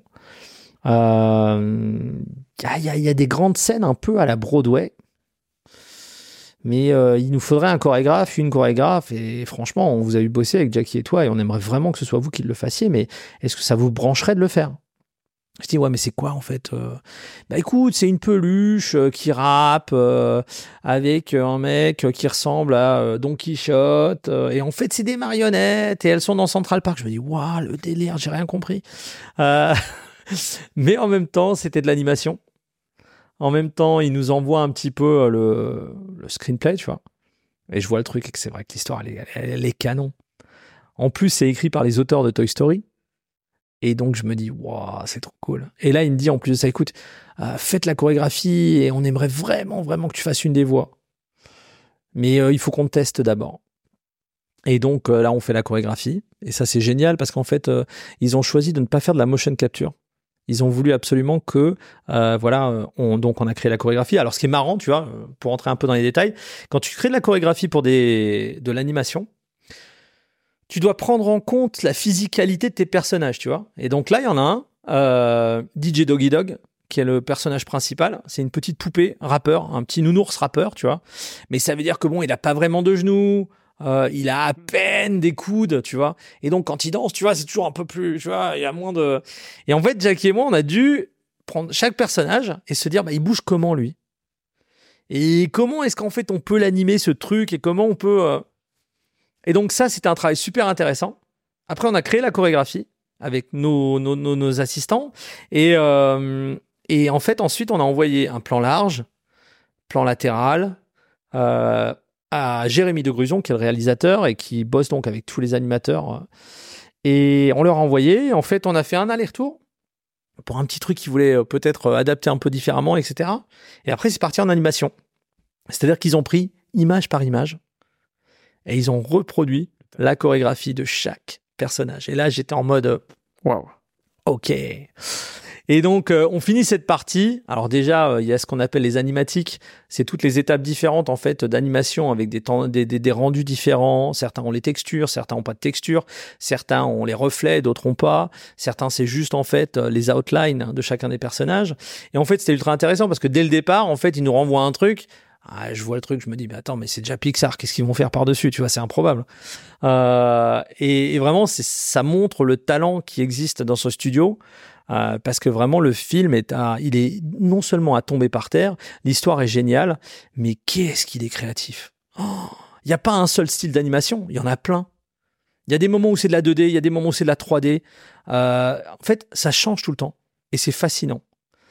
Euh, et ensuite, en fait, euh, à, l'issue de ça, on me demande euh, donc de, tester pour la voix, ce que je fais. Ils me disent ah ouais non mais c'est bon, t'es Afonso, c'est toi qui vas faire la voix du mec, ça va être trop bien et tout. Et là j'arrive et la façon dont ça marche, c'est qu'en fait on est dans un espèce de petit cinéma. On a le film en gigantesque et en dessous du film, on a trois lignes qui défilent. Et donc là, bah écoute, c'est une question de rythme, c'est de rester en fait synchro, on va dire, avec la ligne zéro, tu vois et de réussir en fait à sortir tes phrases de façon naturelle pour que ça corresponde à peu près également avec les, les lèvres et tout ça. Et euh, j'ai adoré le faire. Vraiment, mais j'ai adoré le faire. C'est-à-dire que tu me dis demain, euh, Chris, on a euh, le dernier Pixar qui arrive et il y a 30 jours de voix à faire. Je te dis, mais vas-y, je signe tout de suite. Tout de suite, je me pose pas la question. T'as travaillé ta voix du coup? Ouais, mais en fait, tu sais, alors moi j'ai l'habitude de performer. Euh, j'ai l'habitude de performer en live sur scène et j'ai l'habitude de performer à la télé. Et tu n'utilises pas ta voix de la même façon. C'est pas à toi que je vais le dire, mais en fait, tu n'utilises pas, la, pas la, ta voix de la même façon, tu vois. Euh, en télé, quand je suis arrivé la toute première fois à l'antenne, mon expérience était une expérience purement de scène. Mais euh, laisse tomber. Je pense qu'il y a des gens qui ont perdu l'ouïe en m'écoutant je gueulais tellement, c'était improbable. Et ce qui est marrant, c'est qu'en fait, euh, tu apprends tout d'un coup à moduler ta voix, tu apprends également à la rendre un tout petit peu plus, euh, plus chantante, parce que moins tu parles fort, plus les différences dans ton intonation en fait s'entendent. Et donc, euh, bah, ça c'est un travail que j'ai fait pour la télé. ça rend également mon travail sur scène plus intéressant à écouter, parce qu'en fin de compte, plutôt que de tout simplement vouloir projeter et brailler eh ben, je m'exprime un petit peu différemment, mais j'ai toujours la même patate, donc euh, tu m'entends quand même. Et donc là, quand je suis arrivé sur le film, c'était encore un tout petit truc en plus, c'est qu'en fait, là, je ne jouais pas Chris, je jouais Afonso. Et donc, euh, tu vois, c'est un chanteur d'opérette, il un petit accent comme ça. Et, et c'est marrant parce que tu vois, tu, tu joues avec ce personnage, mais tu dis, attends, il faut que je garde maintenant ce personnage sur tout le film, tu vois. Et attends, mais s'il a un accent là, et pourquoi il a plus d'accent là-bas? Attends, c'est chelou. Euh, et c'est là en fait où bon bah écoute, soit t'es bon, soit t'es pas bon. c'est un travail de, précision et de répétition, j'imagine. Euh, on va pouvoir passer à la partie euh, sur les rencontres, le mindset et l'entrepreneuriat. La première, c'est est-ce que tu peux me parler d'une rencontre qui a marqué dans ton aventure? Je sais que des rencontres, il y en a des centaines, voire des milliers, mais est-ce que tu peux m'en parler d'une qui, qui t'a marqué? J'avais un coach de danse qui s'appelle Corky Ballas. Et il s'était rendu compte très rapidement que mon épouse et moi, on avait, euh, on avait des facilités et euh, on travaillait bien. Mais il avait également vu que on était dans des milieux qui étaient un peu difficiles parce que souvent on se disait waouh, je comprends pas pourquoi ça marche pas, etc. Et, euh, et lui, en fait, il avait ce côté, c'est un, Américain, et, euh, et il nous raconte, en fait, un jour, il nous dit, écoutez, je vais vous expliquer un petit peu le game.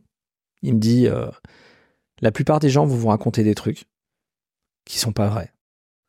Le vrai game, la vraie réussite, c'est pas d'être celui qui gagne le premier. C'est pas vrai. C'est celui d'être, euh, c'est celui qui sera encore debout à la fin du game. Et il dit, si tu vois ta vie comme un game, l'idée c'est de se dire, tu tiens, tu tiens, tu tiens, et tu lâches pas. Et il me dit, je vais vous mettre une image dans la tête. Imagine un, tout petit mec qui est sur une espèce de pierre gigantesque, énorme. Et là, son pic, tu vois. Et il pique, et il pique, et il pique, et il se passe rien. Et il pique, et il pique, et il se dit putain, mais ça va jamais le faire. Et il pique, et pendant des années, il pique, et il pique, et il pique. Sauf que le jour où cette pierre, elle se brise, elle se brise entièrement, tout d'un coup. Et tout d'un coup, toutes ces années où il s'est rien passé, eh ben, tu comprends qu'elles ont valu le coup quand même. Et bah, ça, en fait, c'est un truc qui nous a marqué. Parce qu'en fait, euh, quand tu es au plus profond de ton, de ton down, quand tu dis mais c'est pas possible, il y a rien qui marche, il y a rien qui fonctionne, bah tu gardes en tête que des fois le game c'est juste de rester debout, un jour de plus. Encore un peu. Allez, un pas de plus. Et dans l'entrepreneuriat, littéralement, c'est ce qui m'a servi le plus. Ça doit être toi le, boss de fin, en fait, de ce jeu. Euh, c'est quoi le plus important selon toi dans le fait d'entreprendre? Pour moi, l'entrepreneuriat, il y a, y a deux choses. Hein. On, associe des fois presque de façon interchangeable le mot entrepreneuriat et argent. Et en fait, euh, j'adore l'argent. J'ai pas de problème avec l'argent. Mais pour moi, l'entrepreneuriat, c'est pas ça. Pour moi, l'entrepreneuriat, c'est déjà, c'est un état d'esprit d'une, l'entrepreneuriat, c'est pas la bonne voie pour tout le monde. De deux, l'entrepreneuriat doit invariablement être une envie de croître, une envie de faire, une envie de découvrir. Le mec qui démarre en se disant je sais déjà et je veux ça et je le veux exactement comme ça, pour moi c'est pas un entrepreneur.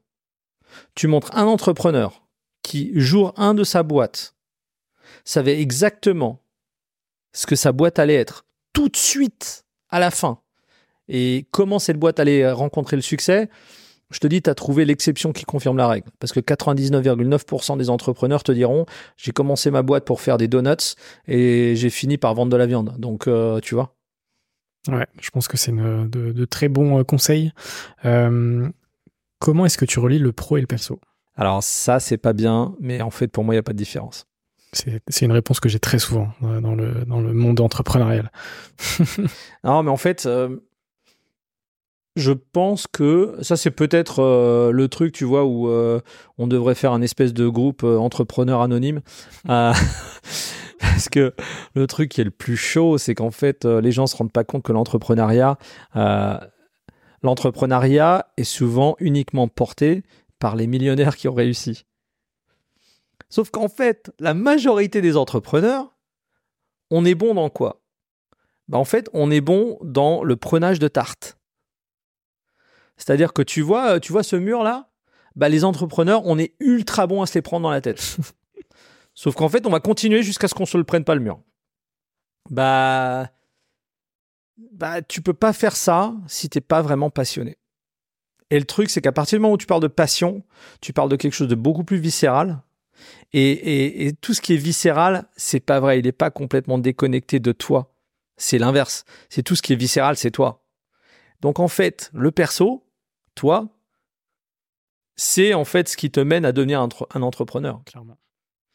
Donc séparer les deux, je vois pas comment si vraiment tu es un très, entrepreneur. Très rare, très très rare. En revanche, je pense que le bien vivre, le bien-être, pour un entrepreneur, et ça je suis très heureux qu'en fait il y avait une vraie évolution dans ça, euh, ça, pour le coup, ça devient une priorité absolue. On doit faire attention à tous ces éléments-là. C'est très précieux pour tenir sur le long terme. Exactement. Exactement. On passe sur la partie finale avec quelques petites questions rapides. Euh, évidemment, tu as le temps d'y répondre. La première, c'est qu'est-ce que tu fais pour aller mieux? Il y a plusieurs réponses à ça. La première, c'est qu'en fait, je passe du temps avec ma famille. C'est très important. Je passe du temps avec ma famille. Mais en même temps, pour aller mieux, souvent, euh, pour moi, ça passe par euh, l'alimentation. Ça paraît bête, hein. Mais euh, et avant que mon fils arrive, j'étais un obsessif de la minutie de ma vie. C'est-à-dire que je pouvais te dire exactement, je vais dormir à cette heure-là, je vais me réveiller à cette heure-là, je vais manger ça, je vais faire ci, je vais faire l'autre. Bon, depuis que le petit est arrivé, c'est un peu plus compliqué. Mais donc, ça devient encore plus important de bien manger. De... Ouais. Ok, super. c'est quoi ton plus grand rêve?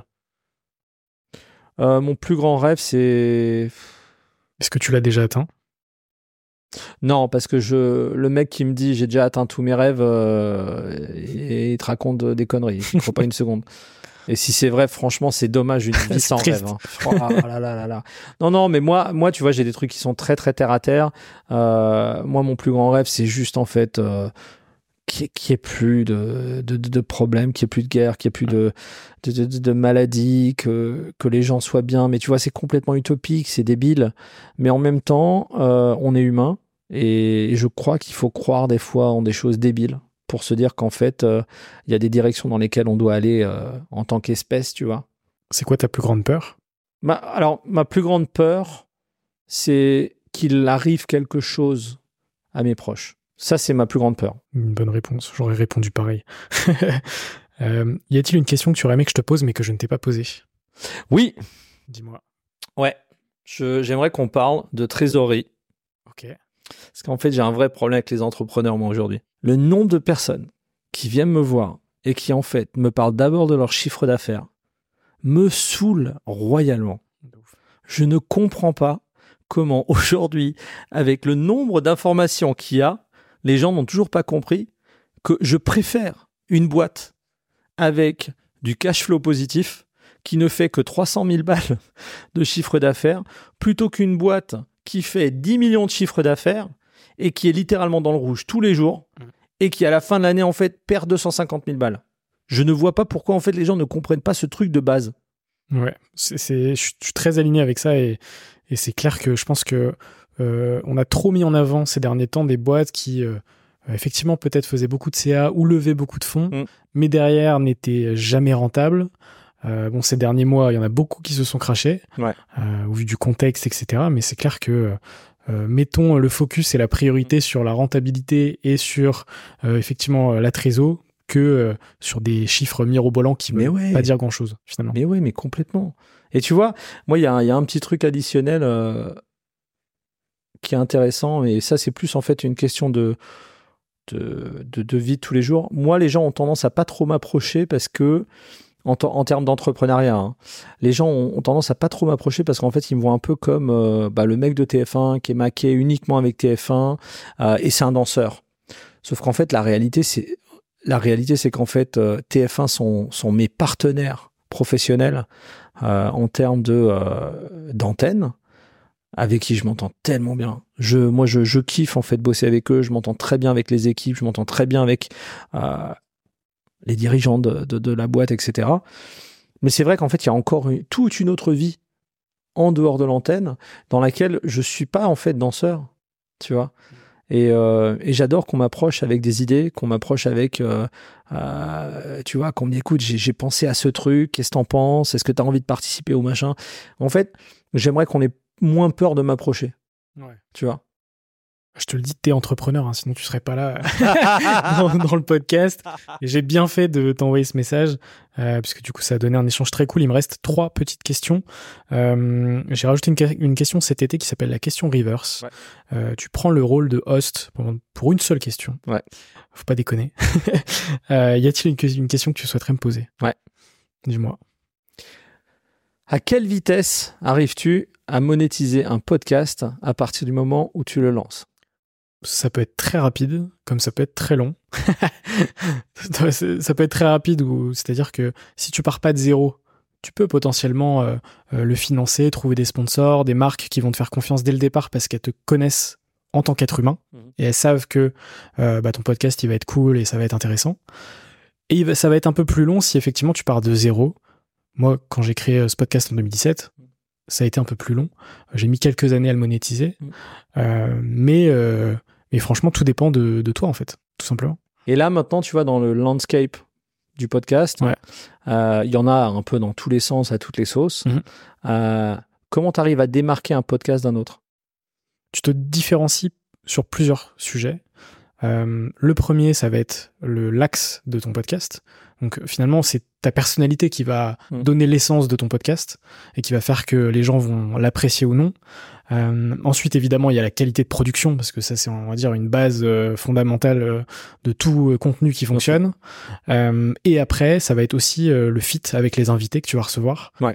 Si t'es un podcast conversationnel, où là, effectivement, ce- ces feats vont créer une audience euh, et de, de gens qui vont vouloir écouter le podcast toutes les semaines, tous les mois, euh, Ouais. euh, etc. Je pense que si tu réunis tout ça, tu as de bons ingrédients de départ pour euh, cartonner. Très bien. Voilà. Il me reste deux petites questions. Est-ce que tu as une ou un entrepreneur à me conseiller pour un futur épisode? Alors, est-ce que tu as déjà eu Pauline Legnaud? Non. J'adore Pauline. J'adore Pauline parce qu'en fait, elle a une, euh, une vision d'entrepreneuriat qui est, euh, qui est très cool. J'aime sa façon d'approcher les choses. Euh, elle est dans le luxe et pourtant, je trouve que d'une certaine façon, elle s'est approprié les codes du luxe euh, tout en, apportant une modernité, tu vois, dans sa façon de- d'appréhender le luxe. Et je trouve ça vraiment génial. Ok, bah écoute, je, note la reco. Et ma dernière question que je pose sur chacun de mes épisodes, c'est quoi pour toi une ou un entrepreneur? Une ou un entrepreneur, c'est quelqu'un de, passionné euh, qui va porter un projet qui va, qui va être dans le faire et pas dans le penser. C'est bien de penser uniquement si c'est allié à l'acte de faire. Et je pense que très souvent, on a des, des stratèges de canapé qui disent qu'ils sont entrepreneurs, mais tu les retrouves six mois plus tard, pas ils sont toujours dans leur stratège, dans leur canapé, tu sais. Ouais, je suis bien d'accord. Euh, et je pense que ce sera la conclusion parfaite pour euh, cet échange. J'espère que ça t'a plu. C'était canon à faire. Merci beaucoup. Moi, j'ai vraiment beaucoup kiffé. Euh, J'espère que toi qui nous as regardé, écouté, ça t'a plu aussi. Euh, on mettra tous tes liens en description. Et euh, qu'est-ce que je peux te souhaiter pour la suite, à part un maximum de kiff, tout simplement. Bah écoute, c'est super, c'est parfait. Merci beaucoup, Chris. Merci à toi. Salut.